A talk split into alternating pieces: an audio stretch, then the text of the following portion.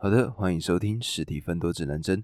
那么昨天呢发生的几个事情，第一件事情呢是去看了呃 Chris Rock 他的喜剧特辑，在 Netflix 上面网络上的一个喜剧特辑。那什么是喜剧特辑呢？就有点像是伯恩他呢在北流演出这样子的一个喜剧专场。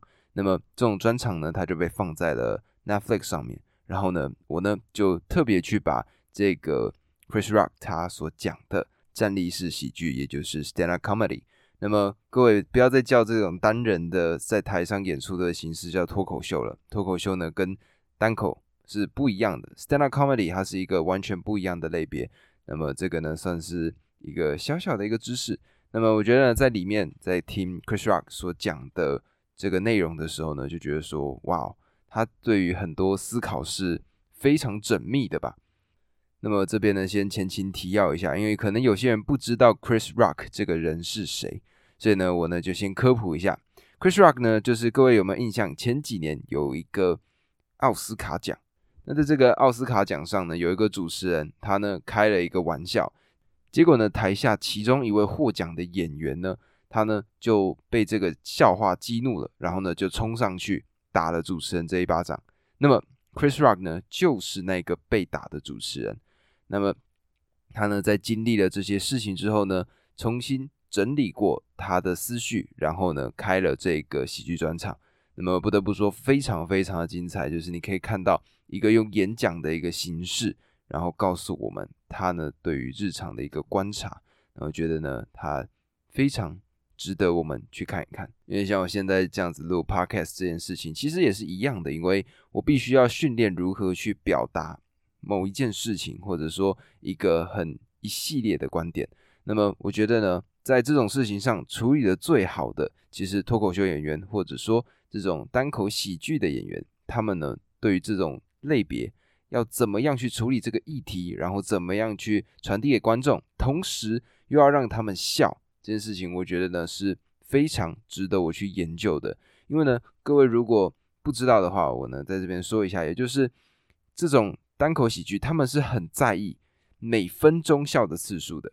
他们把这个笑的次数分成分钟，每一秒去计算的。也就是你在这六十秒里面，基本上要几次的笑声，它呢才会被称为是一个好的表演。那么基本上呢，就是一分钟，他们这个笑的次数要达到四次以上，才会叫做一个好的表演。所以就可以知道，等于说他们要在这么长的一个时间段，因为一个专场。一个特辑基本上都是一个小时，那么每一分钟就要有四次，所以基本上你要写两百四十个梗，你才有办法把观众的情绪从头带到尾。那我在里面呢就学了很多，他呢是怎么样去阐释一个观点的。那么就是慢慢看，一点一点的看。那想说自己呢，或许可以把他们的经验吸收起来，因为呢，像我现在跟各位分享这些内容的时候，其实也是一样。我呢都是先听过别人之前是怎么样去分享他们看到的一些日常的内容，怎么样去说故事，怎么样去编排，然后呢把他们的经验全部糅合起来，杂糅起来，最终呢成为我自己的一个表达方式。那么有些人呢就可以在某些地方上看到我在讲话的时候可能有谁的影子，这个呢其实就是因为我也是跟着别人，看着别人他们讲话的方式，然后一点一点的去学的。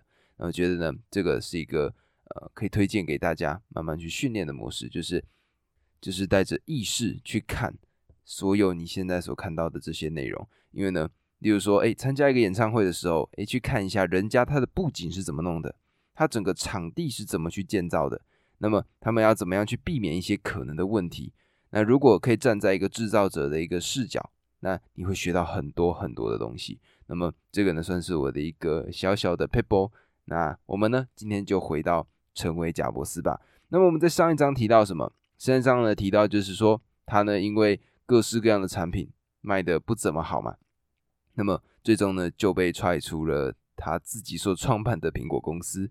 那么可能会有人有疑问，就是哈，那如果这样子，苹果三号、Lisa 跟麦金塔这三部电脑都做的不怎么好，那么苹果他们到底是怎么活下去的？那么各位不要忘了，苹果二号的销量超级无敌的好，对，所以呢，苹果他们当时呢就等于说，诶，靠着苹果二号赚了不少的钱，然后呢，三号、Lisa 跟麦金塔这三部作品呢，都卖的不怎么好。那贾伯斯呢被踹出去之后呢，等于说，诶，又回到一个正常管理的一个角度上了。那从这个角度呢，因为苹果是一个大公司嘛，他们自然而然会找到一些好的人才来把电脑这个产业持续的下去。但是呢，这个毕竟不是成为贾伯斯的主要剧情。我们呢，应该是要去看的是他呢在离开了苹果之后。创办的这个 Next 公司，那么这个 Next 公司呢，它的主打客群是谁？它的主打客群呢，是那些，例如说史丹佛大学、哈佛大学，或者如果以台湾的角度来讲，例如说像台湾大学、诶交通、清华大学这些，诶他们呢可能会需要什么？就是这种高算力的电脑，因为呢在实验室里面呢，可能会需要跑出非常多的实验组数据。那这些数据呢，都需要靠电脑来计算，因为你要用人力计算的话，太累、太花时间了。那么，所以呢，交给电脑，这是一个最好的做法。那么，这个呢，就是当时贾伯斯呢，他在跟前一章我们所提到的有一个诺贝尔奖的得奖主，他在跟他吃饭聊天的时候，哎，想到的一个全新的一个工作模式，或者说他接下来公司发展的一个方向。所以呢，Next 就这样成立了。那么在苹果公司呢，因为原先那时候的贾伯斯，诶二十一岁而已，甚至大学的年纪都还没有毕业呢，他呢就去创办了公司。所以当时在那间公司，也就是苹果里面呢，他们就必须要找大人来照看他嘛。例如说前期的马库拉，那到后面的史考特，跟再进来的这个前百事总裁。史考利这三个人，哎，一个一个呢都带入，然后到这个地方来告诉他要怎么做事。但是呢，贾伯斯这次被踹出公司之后呢，他呢等于说什么头上就没大人了嘛，他呢就等于完全的掌控 Next 他这个公司的完整的走向。那么他呢，同时也带了很多在苹果里面的团队的成员，这些核心成员呢，最终就成为 Next 的中坚力量。那么不知道呢，各位有没有类似的经验，也就是。原先呢，例如说自己在家里就是有长辈在嘛，所以呢，很多事情呢自己做事就爱做不做的。但是呢，突然离开了家之后，啊例如说在外面读书，在外面工作，那在这个过程里面呢，渐渐的你呢就必须要学会各式各样的技能。那举例来说嘛，像我之前比如说大学的时候，那我呢必须自己一个人处理我自己生活中的大小事，不管是我东西坏掉，或者是诶我要去怎么处理哪些程序。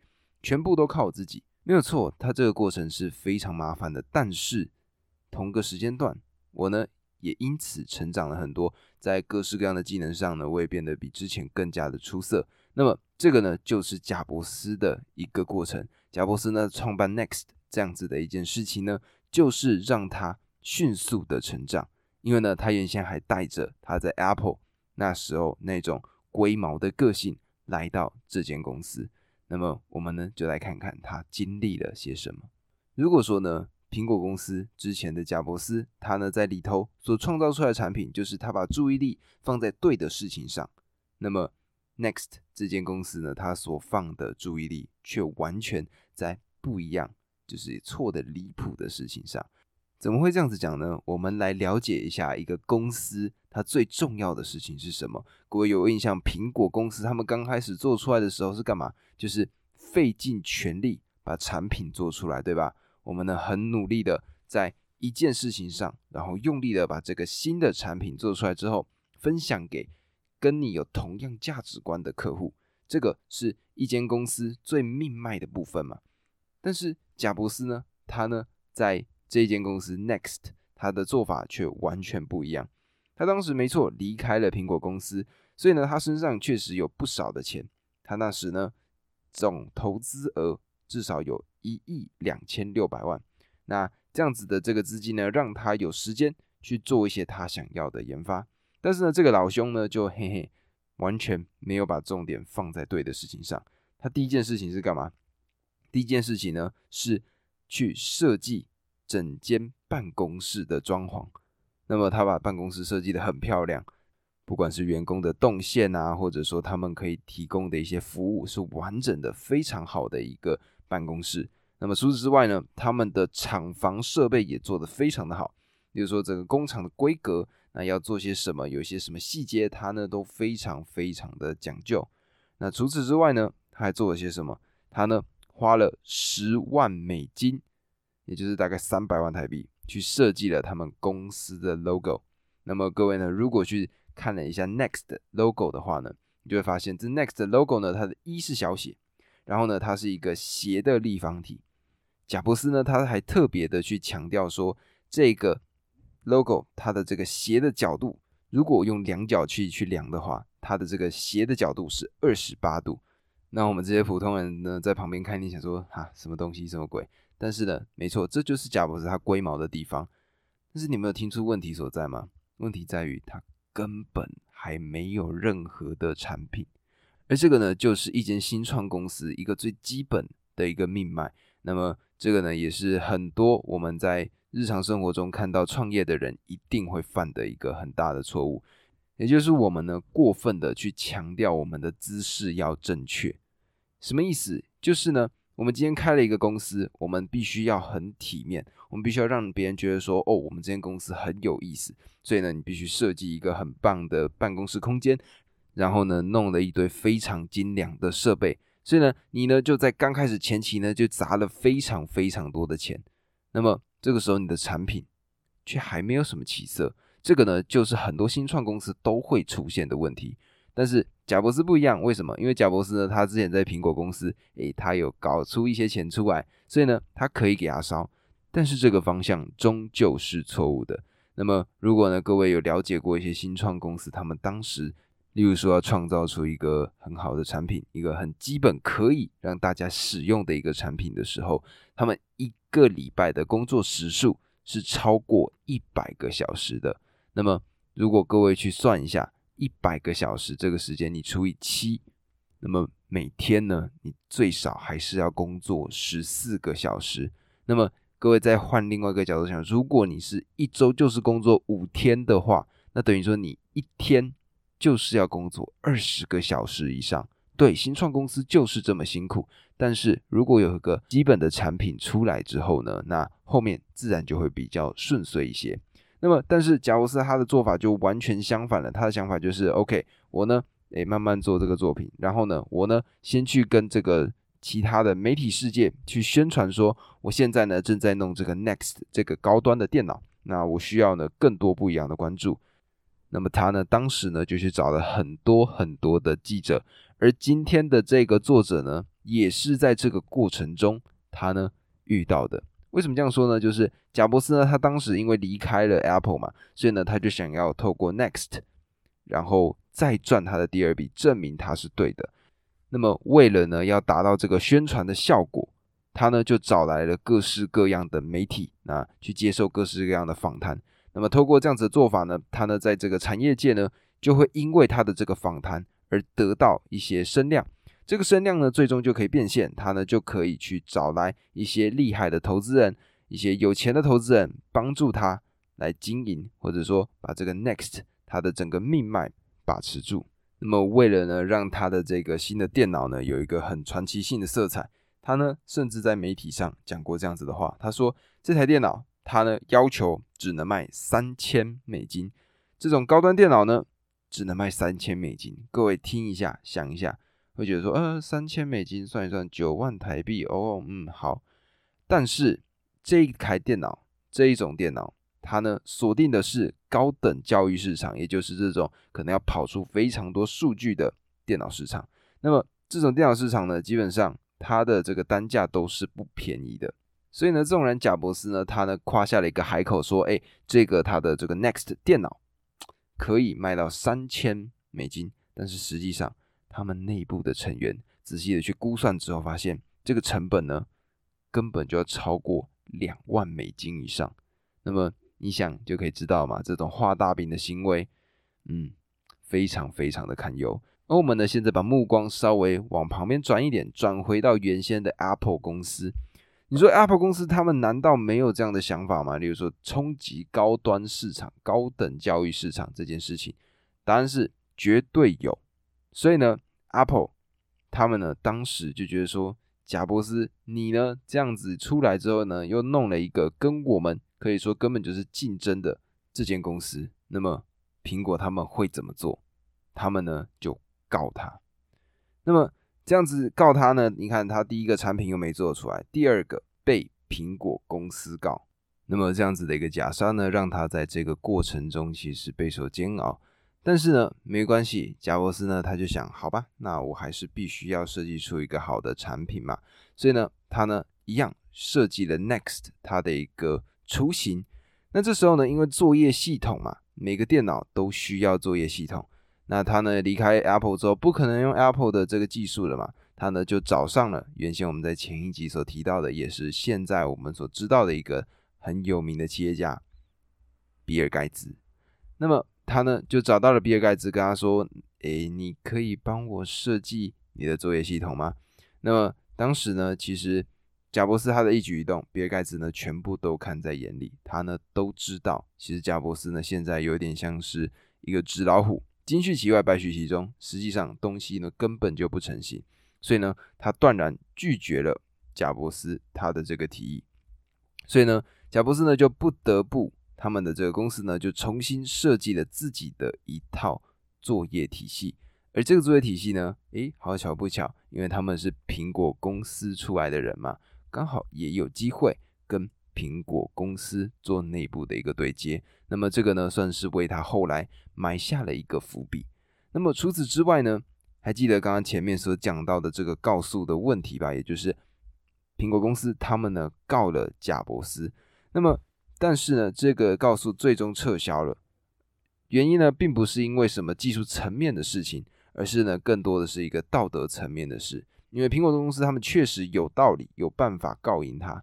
但是他们要思考更大的一件事，就是苹果是贾伯斯所创办的。他们呢，在一九八六年的时候最终撤稿了。那他们最主要的原因可想而知，就是不想赶尽杀绝。那么，诶，稍微松了一点点，对吧？而这个时候呢，贾伯斯他们内部 Next 这间公司成功发展出了一套他们的作业系统，叫做 Next Step。因为有些人呢听不太懂英文，我呢就把它翻成中文，就叫下一步作业系统。好了，那么这个下一步作业系统呢，它呢有办法跑 Next 的城市，同时呢它也有办法，诶，其实呢默默的可以跟 Apple 里面做一些对接，这是未来的一个伏笔。那么贾伯斯呢他就迎来了他自己 Next 公司的一个很大笔的一个机会，当时是 IBM 他们呢主动找上了贾伯斯。那么这前因后果是怎么样呢？因为 IBM 他们自己设计电脑嘛，但是他们的作业系统其实不怎么好，所以他们当时找谁？他们呢就找了比尔盖茨的微软公司，IBM 呢就使用了 Microsoft 他们所提供的这个作业系统。但是呢，问题是在哪里？问题是在于说，诶，如果呢今天你呢只单纯就只靠一间公司的话，那么这个公司呢，它以后如果要跟你涨价，那么是不是就相对应的你呢就必须听它的了？诶，假设诶，今天有个很重要的部件，这个部件呢，在他那边他独家卖给你，他当时原先卖一百块，OK，没问题，买了没问题。结果呢，隔一年之后呢，他呢就各式各样的理由啊，哦，因为成本上涨啊，呃，我心情不好啊，诶，现在呢，我给你涨价，涨到五百块，但是因为他是唯一一个有办法供应你这件部件的人，那么怎么办？诶，你还是必须接受嘛。那 IBM 呢，他们自己也有想到这个问题。所以呢，他们当时呢就把他们的目标转向，让一部分的作业呢交给 Next 这间公司来做。那当然一部分也是因为贾布斯他的一个光环嘛。那么，但是呢，贾布斯年轻还是太年轻了。他呢对于这个合作呢整体他要怎么样表现出什么态度，他完全不合格，在里面做了一些很莫名其妙的事情，例如说开会迟到，然后进去呢破口大骂。那么做了一些非常逾矩的事情，那么最终呢，这个谈判就破裂了。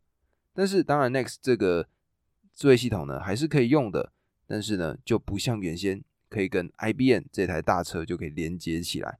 那么因为贾伯斯他过分强调整个姿势，他的姿势一定要摆对嘛，所以呢，Next 呢他们花了千辛万苦，终于呢搞出了一台半成品的电脑。那么贾伯斯呢，他呢就决定说，OK，我呢必须要把它宣传出去，所以呢，他们呢就花了非常多的心血，在把这个电脑好好的宣传给世人。所以呢，他们呢预定了音乐厅，在这个音乐厅里面举办他们的这个产品发布会。那在这个产品发布会上面呢，他们呢找来了各式各样的人，例如说不管是明星或者是产业内部的人，还有很多很多的记者。那这些呢全部来到这个音乐厅里面。那当然不用想嘛，贾伯斯他的这个宣传的能力、行销的能力是非常非常的强的。这场演出非常的精彩，大家呢很多记者呢看到觉得说，哇，Next 这间公司呢感觉就是下一个苹果，毕竟呢，诶是同一个人所创办的。但是，但是问题在哪里？问题在于说，还记得刚刚前面呢，我一瞬间提到的一个很重要的关键字——半成品，就是半成品。Next，他们所设计出来的那台电脑是一个半成品。贾伯斯为什么要这么做？因为呢，他呢想要有更多的流量，首先呢让更多的人注意到，然后再去精进他的产品。而这个呢，也是苹果或者说贾伯斯他呢这辈子少数的几次有半成品的情况出现。那么我们外人呢，基本上就是看戏的一个角度嘛。我们呢只会知道说，哎，这个发布会精彩不精彩？所以呢，媒体记者呢都被他骗得团团转，就说哇，Next 很厉害，对吧？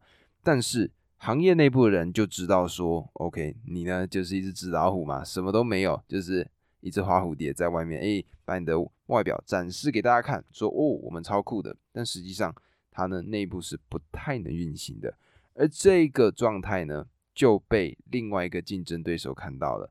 这个竞争对手呢，叫做升阳电脑。那么这个升阳电脑呢，它的老板叫做麦尼利。好，那这个麦尼利呢，他呢就是一个非常了解，而且非常知道整个产业趋势的一个人。不像贾伯斯，贾伯斯呢，他对于自己的一些细节，他呢是一个直觉派的人。他就觉得说，OK，我脑海里面想出一个什么东西，然后 OK，我就必须按照我自己的脑袋，然后最后设计出一个完整的产品。这个呢是贾布斯他的一个思考流程。这是麦尼利呢是完全相反的。他做了什么？他呢是去观察整个世界的变动，整个产业的趋势。诶，这个时候呢，这个产业需要什么？然后呢，他再带着他的升阳电脑，他们呢去符合这个期待。这个呢是。麦尼利他们所做出来的事情，所以呢，也因为这样子，贾伯斯呢前面的这个乱流根本都没有稳定嘛，啊，最终呢怎么样？升阳电脑呢，他们就设计出来了他们自己的这个高端市场、高等算力的这种电脑。那这个高等算力的电脑呢，在不到四年的期间，升阳就缔造了年度营收十亿美元的加机。那么他找来了哪些人呢？他找的，例如说企业的研发部门、军事单位、国家级的实验室。那么这些客户呢，我们现在听起来就觉得哇，好无聊，感觉超无聊，对吧？但是他们有一个非常重要的优点，也就是他们有超级无敌多的钱，他们有非常多的经费可以去买电脑，再贵都没关系。所以呢，升阳呢，他们做了这样子的一个事情，他们做了这样子的一个产品。那这个产品呢，最终就被这些人收购。而这个呢，原先贾伯斯所幻想的一个美好世界，也就是他所用的 Next，可以呢称霸整个高端市场这件事情，最终就这样告吹了。那当然，除此之外呢，没错，他们原先的这个 Next Step 下一步作业系统还可以用，所以呢，诶，他们呢就可能就靠着这个 Next Step 这个作业系统呢，就是赚了一些些利润，但是。没有像之前那么好，而还记得原先在苹果带过来的这个团队吗？这个团队呢也出现了一个很大的问题。为什么？就是他们原先呢想说，我呢就是因为信奉贾伯斯他的一个理念，所以才跟着来的。但是呢，发现说完了，我呢跟着你这个老大呢，哎，一堆问题呢。我现在接下来下一顿饭在哪里，我好像都不知道。所以呢，原先这些明星团队的成员就这样子跟着他，然后最后。一个一个离开了，所以呢，我们呢在前一集提到说，从苹果离开之后呢，他准备要人生往下坡走。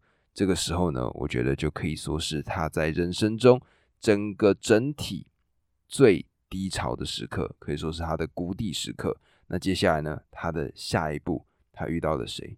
他遇到了 Pixar 皮克斯。他在皮克斯的这个过程中呢，重新学会了。如何正确的领导一间公司，成为一个真正的管理者？那么这条路呢，我们就从下一章再继续跟各位讲解。里面呢，我们就会讲到一个非常经典的一个电影，这个电影呢叫做《玩具总动员》。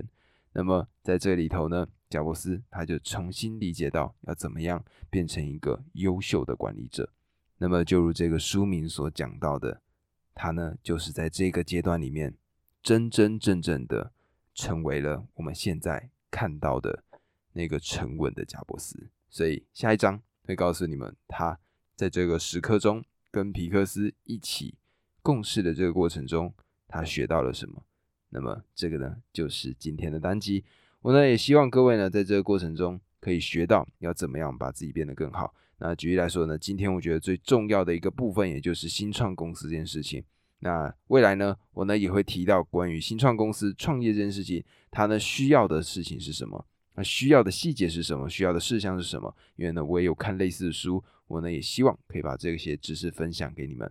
那么这个呢就是今天单集。如果喜欢这个单集的朋友呢，记得帮我按下关注，然后分享给你身边的朋友。如果有任何建议呢，记得诶在底下留言告诉我，我呢都会回复你们。那这个呢就是今天单集，诶，我们明天见，拜拜。